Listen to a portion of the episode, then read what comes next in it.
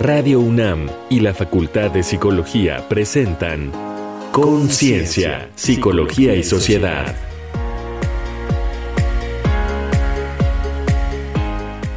Cuando la autoestima duele. Patología del narcisismo. Bienvenidas, bienvenidos. Inicia Conciencia, Psicología y Sociedad. ¿Cómo se encuentran en esta ocasión? Muchas gracias por acompañarnos. Estamos en Radio UNAM transmitiendo a través del 96.1 en la frecuencia modulada y también en el 860 de amplitud modulada si es que nos escuchan en la repetición. Igualmente saludar a las personas que se acercan a nuestro podcast, radiopodcast.unam MX. Están escuchando de los primeros episodios de nuestra séptima temporada en Conciencia, Psicología y Sociedad, que es el programa de la Facultad de Psicología que se realiza en Radio UNAM. Con mucho gusto presento a la doctora Ana Chapa. Por parte de la Facultad de Psicología hay un equipo de conductoras que son doctoras, especialistas cada una en su área y vamos, ellas se van turnando la conducción con quien tiene la voz en este momento, Berenice Camacho, por cierto, me presento. Y esta es la primera vez que la doctora Ana Chapa nos acompaña, se incorpora a este equipo y es pues un privilegio contar contigo, con tu voz, con tu experiencia, eh, querida Ana Chapa, bienvenida eh, en ese contexto y con esa emoción de que sea la primera vez que nos acompañas desde la conducción. ¿Cómo estás? Muy bien, muchas gracias. Muy contenta de estar por acá en este equipo y bueno, saludos a la audiencia. Estaremos escuchándolos por acá. Saludos a la audiencia, por supuesto. Solamente recordarles que eh, ustedes pueden ponerse en contacto a nuestro correo de voz. El número es 55 56 23 32 81. Lo repito, 55 56 23 32 81 para dejar algún mensaje, alguna recomendación, alguna duda. Bueno, ese es el canal para hacerlo o acercarse directamente a las redes sociales de la Facultad de Psicología que encontrarán en Facebook, Instagram y Twitter, así como UNAM Psicología. Gracias. Pues iniciamos con un tema muy interesante, ya verán. Ustedes saben lo que es el narcisismo, saben qué significa, a qué se refiere. Pues si lo saben, van a adquirir todavía una amplitud mayor de sus conocimientos al respecto y si no, se van a enterar y, ya verán que, será muy interesante esta emisión en la que hablaremos de ello. Cuando la autoestima duele, Patología del narcisismo es el tema de esta ocasión, así es que iniciamos. ¿Cómo anda tu autoestima? ¿Dirías que es alta, positiva o más bien baja? ¿Que es a prueba de todo o algo frágil y vulnerable? La identidad y la autoestima son aspectos de la personalidad humana que se van conformando desde la infancia y determinan en mucho las relaciones interpersonales. La autoestima es el resultado de las evaluaciones positivas o negativas del yo. Sintetiza lo que la persona cree de sí misma y lo que capta que otras personas opinan. Es la confianza o falta de ella en el propio valor y habilidades. Incorpora ideas como soy amada o no merezco ser amado y emociones como orgullo, inseguridad, logro, vergüenza. Cuenta el mito griego que Narciso era un joven bello y llamativo del que toda mujer se enamoraba pero él las rechazaba. Cuando la ninfa Eco le declaró su amor, él se negó cruelmente. Para castigar su vanidad, la diosa Némesis lo hizo enamorarse de su propia imagen, reflejada en un estanque. Cautivado, Narciso cayó en él y se ahogó. Y así nació la frágil flor del mismo nombre que sigue habitando las orillas del agua. Un nivel positivo, incluso alto, de autoestima o narcisismo es sano y nos ayuda a enfrentar los desafíos de la vida.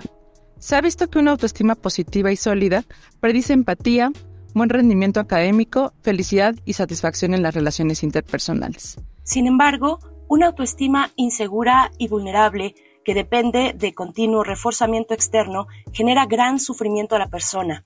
En la patología del narcisismo, la autoestima, aunque frágil, a menudo se expresa como exagerada autovaloración, que se asume superior a los demás, con derechos privilegiados y desprecio por la gente.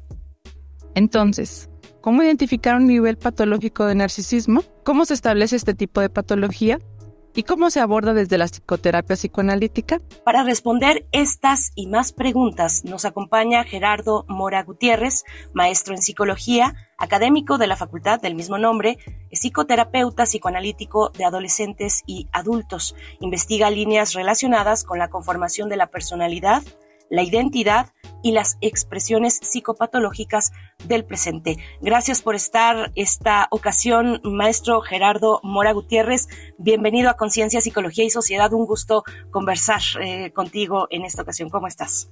Muy bien, muchísimas gracias. Encantado de estar aquí de nueva cuenta y hablando de un tema particularmente sensible para el momento contextual que estamos viviendo.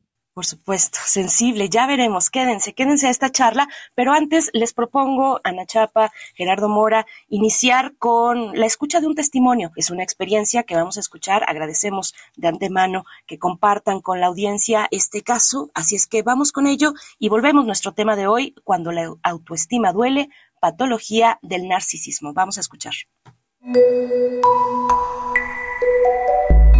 Testimonio.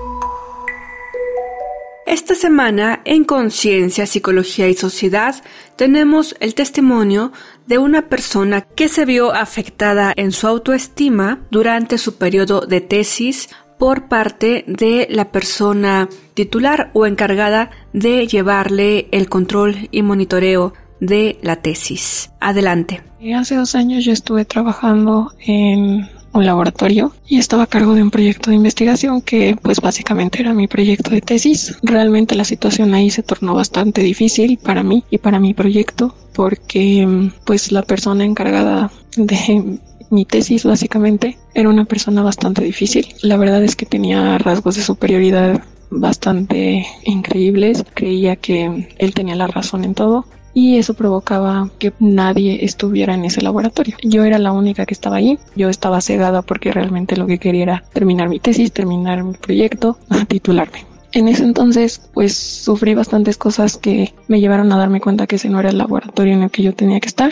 Pero durante ese proceso en el que sí estuve trabajando ahí, pues pasaron tantas cosas debido a este a esta persona y a la persona que estaba también eh, trabajando para él desde hace 10 años. Me afectó mucho hacia mi persona, en mi estado emocional, en general en las cosas que yo hacía día con día, porque me sentía inferior, porque estas personas decían que ellos eran los expertos y tú no sabías nada. Y aunque aprendieras de ellos, tú no jamás ibas a sobrepasarlos. La verdad es que eso me afectó mucho porque yo estaba estudiando la carrera que más amo y que te digan todo ese tipo de cosas, pues te hace dudar de tu persona, de tu inteligencia, pues de todo lo que eres capaz de hacer. Hubo una vez en la que me dieron como un ejercicio en el que yo tenía que hacer. Como yo no lo hice como ellos me dijeron, entonces yo era una tarada. Pues sí me lo dijeron con esas palabras. En lugar de trabajar en un ambiente que podía ser pleno para mí. Yo estaba bastante afligida, tenía la autoestima hasta abajo, me sentía como la persona más tonta que podía estar en ese laboratorio, en esa facultad, en las clases, porque no solo era nada más en ese momento, cuando trabajaba, sino era nada en todo lo que yo hacía. Incluso a veces me llegaba a cuestionar en, en mi vida. ¿Realmente te afecta tanto pues empiezas a pelear con tus personas más cercanas. Ese mejor amigo siempre me decía que yo podía, que yo no me creyera de esa manera porque pues se veían mis logros pues, no solo en una calificación, claro está, ni en un examen, sino en todo lo que yo podía hacer. Él me ayudó bastante, sin embargo, empecé a pelear mucho, ¿no? Obviamente como uno se va a desesperar, ¿no? Si tienes baja autoestima, desesperas a todos los que están a tu alrededor. También cuando llegaba a mi casa era una situación bastante compleja porque pues eh, yo ya tenía algunos problemas y pues sumándole esta pues era todavía peor. Como estás al final conviviendo con este círculo social de estas personas que no aportan nada bueno a tu vida, pues realmente tienes tantas exigencias que por supuesto que te va a afectar. Te va a afectar tanto física como emocionalmente y pues yo constantemente tenía un estrés muy fuerte que me llevaba a enfermarme bastante. Y justo en ese tiempo en el que estuve en ese laboratorio, me enfermé muchísimo. Me enfermé tanto que me llegaron a internar en el hospital. Entonces fue una situación bastante complicada. El estado en el que estoy hoy en día es donde me siento cómoda, donde estoy feliz y donde creo que voy a poder avanzar y en donde me siento una persona capaz. Veo todo lo que he logrado y realmente estoy muy orgullosa de mí. Para Conciencia, Psicología y Sociedad, Frida Saldívar. Estamos de vuelta. Muchas gracias, maestro Gerardo Mora Gutiérrez. Pues claramente acabamos de escuchar un caso de una persona que se asume una víctima de alguien más o de otras personas con características que ella atribuye, que esta persona atribuye como narcisistas. ¿Qué debemos entender por narcisismo? ¿Cuáles son las características de una persona narcisista? Maestro Gerardo Mora. Primeramente yo diría que todas y todos tenemos un desarrollo de nuestro narcisismo porque el desarrollo es constitutivo de nuestra personalidad. Eso quiere decir de alguna manera que desde que somos pequeños, desde que nacemos prácticamente, nuestras primeras relaciones interpersonales, llámense nuestros padres, son los encargados prácticamente de recubrirnos con una bola de deseos, expectativas y anhelos, que son lo que podría dar, por así decirlo, nuestra parte constitutiva de narcisismo. Conforme avanzamos en nuestro desarrollo de vida y empiezan a incorporarse a nuestra historia otro tipo de personas como profesores, compañeros, personas que en general van a estar ahí, ellos también van a ser una parte constitutiva muy importante porque el niño o la niña en su desarrollo de alguna manera lo que va haciendo es conquistando pequeños grandes logros. Eso implica de alguna manera que el narcisismo de cierta forma va solidificándose y pasa de ser el narcisismo que originariamente teníamos porque nuestros papás nos habrían recubierto de él, pasa progresivamente a ser una estructura que forma parte de nosotros y de nosotras. Cuando somos adolescentes podríamos pensar que tenemos también una de las crisis más agudas de narcisismo porque es cuando tenemos un cuestionamiento sobre quiénes somos, qué hacemos, a dónde vamos, etcétera. Es muy común en este momento de la vida que haya situaciones que perturbar el narcisismo, pero es una etapa también de consolidación. ¿Esto qué implica? Que todo lo que fuimos adquiriendo a lo largo de nuestra vida anterior, es decir, nuestra vida infantil, se va a consolidar de cierta forma en la adolescencia y es lo que va a posibilitar que todos y todas podamos tener entonces un desarrollo narcisista. Eso querría decir, si lo podemos decir en palabras coloquiales, que todas y todos somos narcisistas. Ahora, cuando hay un exceso o cuando hay un déficit en la conformación de esta subestructura de nuestra personalidad, podríamos pensar ahí que es cuando aparecen este tipo de problemáticas que vamos a conocer desde la parte psicoanalítica como la patología del narcisismo. ¿Cuándo identificamos que estamos frente a personas narcisistas? Llámense compañeros de trabajo, jefes, eh, parejas, etcétera. Porque lo que escuchábamos en el testimonio es que muchas veces nosotras o nosotros, cuando estamos con un narcisista, nos culpamos a nosotras mismas y pocas veces identificamos que tal vez tiene que ver con estos rasgos de la otra persona. Claro, yo creo que sería muy importante primeramente definir cuál es nuestro tipo de narcisismo, porque una relación interpersonal tiene que ver con dos partes. Entonces, lo primero que tendremos que desmenuzar es qué tipo de autoestima tenemos y qué tipo de relaciones o vínculos vamos a formar. En algún momento de mi experiencia, alguien me preguntó cómo me vinculo con un narcisista. Creo que en aquel momento de una larga explicación, pero a lo mejor hoy lo pienso más, ¿cuál sería nuestro interés en relacionarnos con un narcisista? Patológico, ¿no? Creo que tenemos que ponerle su apellido. En ese sentido, yo creo que es esencial que nos preguntemos cómo nos hace sentir la gente con la que nos vinculamos. Nos hace sentir devaluadas o devaluados, nos hace sentir de alguna manera que no servimos para nada, nos hace sentir como peones de su juego de ajedrez, que en ocasiones también ocurre. Algún tipo de patología del narcisismo tiende mucho a utilizar a las personas, a controlarlas, y hay un factor fundamental que tenemos que identificar, que es para que para la patología del narcisismo o para las personas con esta afectación, lo más importante es la valoración que se hace de ellos y de los demás.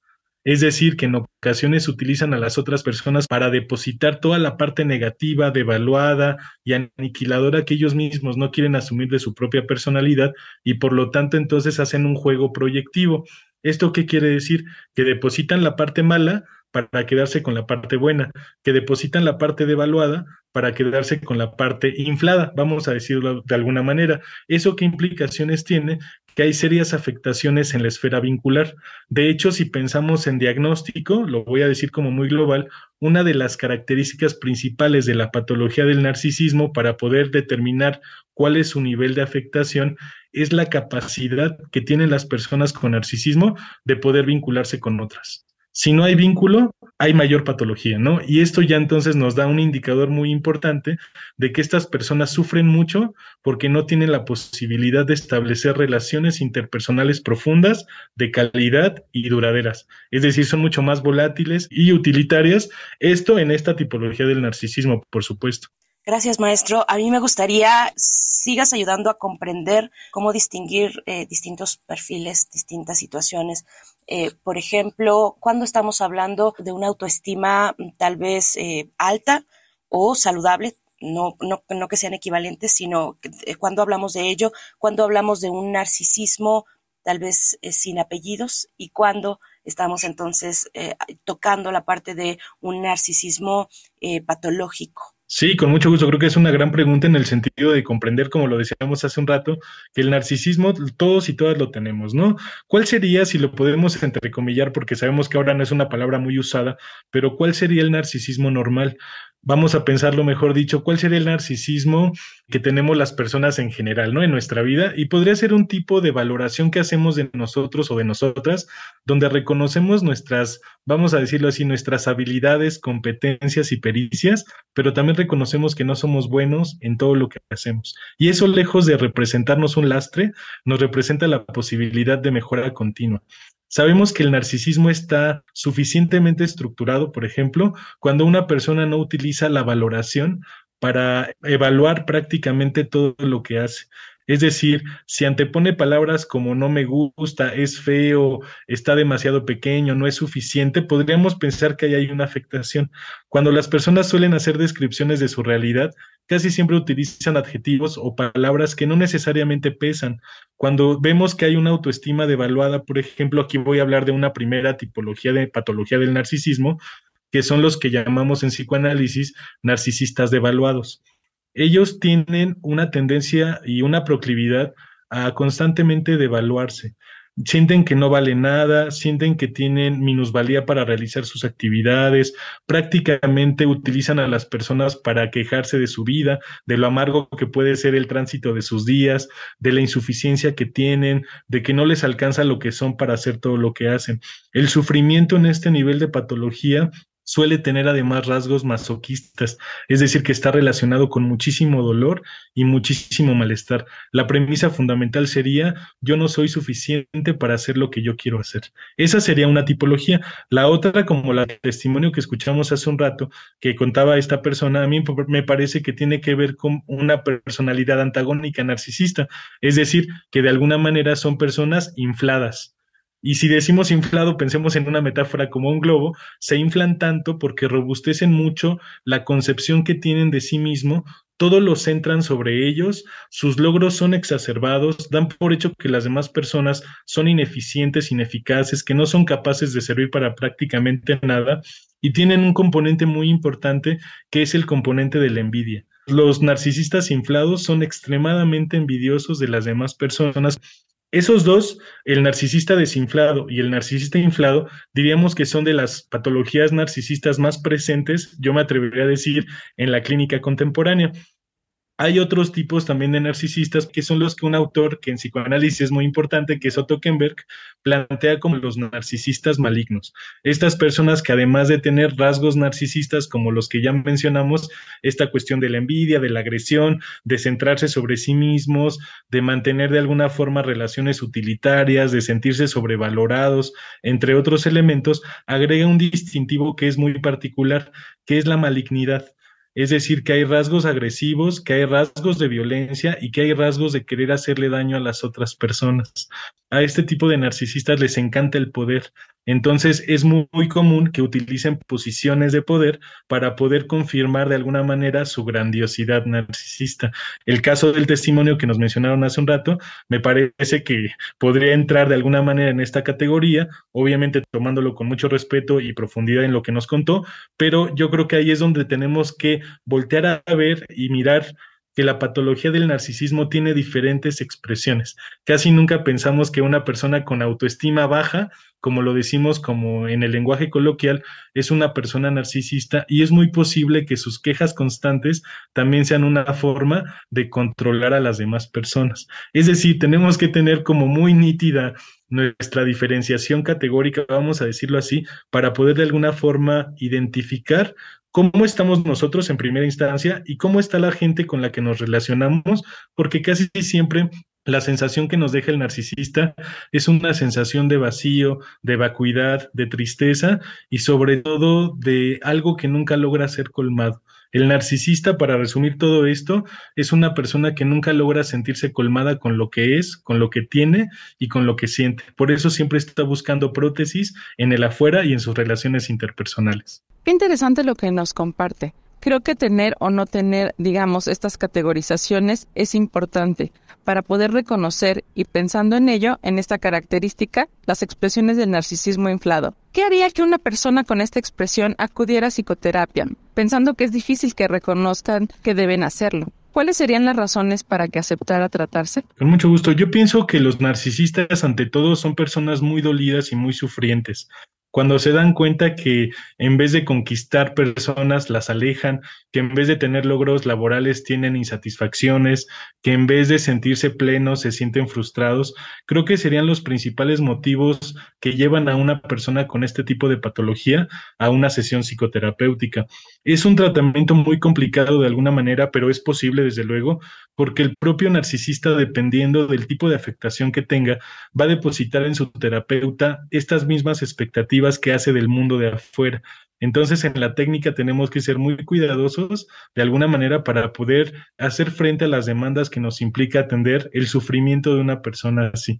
Yo creo, y así lo digo en ocasiones en la facultad, a mis alumnos y por supuesto a mis pacientes, que a veces hay que ver a un narcisista como un niño lastimado que de pronto no fue bien conformado en su autoestima. Creo que cuando pensamos en eso, todos y todas seguramente nos vamos a remitir a nuestras heridas infantiles porque prácticamente no podríamos ser adultos si no tenemos heridas, ¿no? De alguna manera, no porque sea una condición unitaria, pero de alguna forma porque estas conquistas de la autoestima van teniendo de alguna manera sus vasallajes y van teniendo de alguna manera sus obstáculos. Entonces, ayudar a un paciente narcisista implica de alguna manera ayudarlo a no sufrir tanto, a darse cuenta que la valoración de las cosas no es lo único que hay para hacerse sentir mejor y que de alguna manera mientras más logre internalizar que es una palabra un tanto particular, pero cuando logra de alguna forma darse cuenta que no necesita ser alguien más o hacer otra cosa que lo que hace para sentirse pleno y feliz, es cuando de pronto puede haber ahí una transición importante de un narcisismo inflado o un narcisismo patológico a una cuestión mucho más equilibrada entrecomillado también en lo que implicaría la vida de esta persona. Muchas gracias, maestro Gerardo Mora. Pues vamos llegando al cierre, hacia el final de esta emisión, cómo incide en la sociedad pues la existencia del narcisismo y cómo se explica también en una sociedad o en sociedades como la nuestra, ¿no? Claro, y que es una pregunta fundamental porque a veces pensamos que las patologías solamente son de las personas, pero en realidad no. Las personas son reflejo de las sociedades y la violencia, el ánimo que tenemos todas y todos en este momento, como decíamos al principio, pues es muy delicado, ¿no? Yo creo que la sociedad de alguna forma occidental, capitalista, con estas exigencias y demandas que nos plantea, prácticamente va conformándonos nuestra personalidad también y nuestra identidad.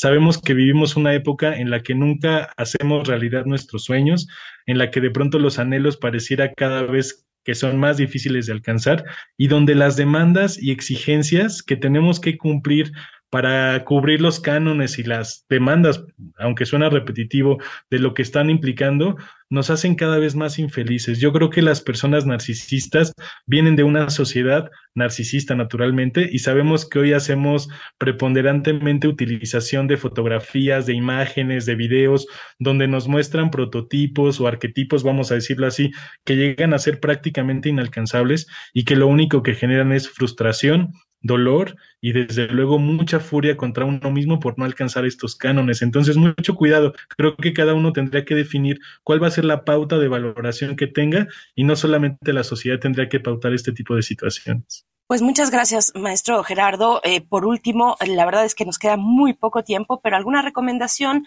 para quien se sienta interesado o interesada en conocer un poco más, incluso en acercarse a algún profesional que nos puedes recomendar. Claro, con muchísimo gusto. Yo creo que hay instituciones que tratan y abordan esta patología. La UNAM, por supuesto, en sus centros psicológicos que son importantes. Otras instituciones de orientación psicoanalítica como la Universidad Intercontinental, que tiene su propia clínica, la AMPAC, que es la Asociación Mexicana de Psicoterapia Analítica de Grupo, también para poder compartir estas experiencias dolorosas en grupo. Y con mucho gusto también les dejo mi correo, que es germora2006 hotmail.com. Creo que cualquier cosa ahí también podríamos clarificar algunas cosas es que quedó volando algo. Agradecemos mucho su participación, Gerardo, y esperamos encontrarnos en otra ocasión. Muchísimas gracias, maestro Gerardo Mora Gutiérrez. Bueno, pues nosotros vamos a hacer una pausa, una pausa para escuchar algunas recomendaciones respecto a nuestro tema de hoy, cuando la autoestima duele, patología del narcisismo, recomendaciones eh, culturales para que pues también pongamos en contexto y en otros contextos este tema. Vamos a reconectar en la cultura. Reconecta en la cultura. Nuestro invitado de hoy nos recomienda el libro Historias de Diván del psicoanalista argentino Gabriel Rolón, obra que ofrece un entretejido de relatos de vida basados en casos reales, donde analista y paciente enfrentan juntos el reto de encontrar la verdad como único instrumento para destrabar el dolor por ejemplo, cómo al buscar pareja, la o el narcisista puede estar buscando su reflejo en la otra persona. Lo hallarás publicado por Editorial Planeta. A ponerse cómodo y disfrutar de una buena peli. En la multipremiada cinta Jasmine Azul de Woody Allen, Kate Blanchett interpreta a Jasmine, una glamorosa mujer de la alta sociedad neoyorquina, quien súbitamente se queda sin casa ni dinero y debe mudarse con su hermana de clase trabajadora en California. Pero Jasmine es incapaz de ajustarse a su nueva realidad y pretende relacionarse y vivir como si nada hubiese cambiado, sin importarle a quién va afectando. La actuación de Blanchett representa un íntimo estudio de la personalidad narcisista y le valió el Oscar a Mejor Actriz en 2013. Estas fueron las recomendaciones de la semana. Te dejamos con el tema Me Amo del grupo uruguayo Cuarteto de Nos.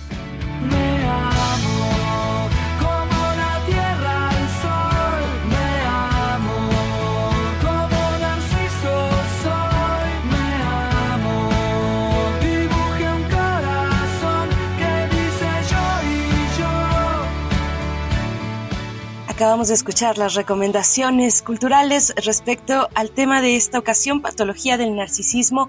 Pues, doctora Ana Chapa, nos queda un momento corto, breve, pero para escucharte en tus conclusiones sobre esta cuestión. Creo que las aportaciones del maestro Gerardo fueron importantes para poder reconocer las diferentes expresiones del narcisismo y de qué manera la sociedad también modela de alguna manera estas expresiones a partir de este mandato o exigencia hacia la felicidad y el llamado éxito, que tienen que ver con una sociedad capitalista. Entonces, creo que es importante también saber a dónde acudir, identificar en nosotros también si tenemos alguna de estas expresiones y que siempre, digamos, una dosis de narcisismo saludable es importante también para mantener nuestros vínculos y nuestro yo. Creo que eso es también importante y saber de qué manera hay algunas veces en que está esto influyendo o impactando de forma negativa en nuestras relaciones. Muchas gracias. Al contrario, gracias a ti, doctora Ana Chapa. El correo de voz, por si tienen alguna sugerencia, alguna duda, es el 55 56 23 32 81. Y nos encontramos hasta la próxima, en la próxima ocasión. Yo soy Berenice Camacho. Quédense aquí en Radio UNAM. Hasta pronto. Radio UNAM y la Facultad de Psicología presentaron Conciencia, Psicología y Sociedad.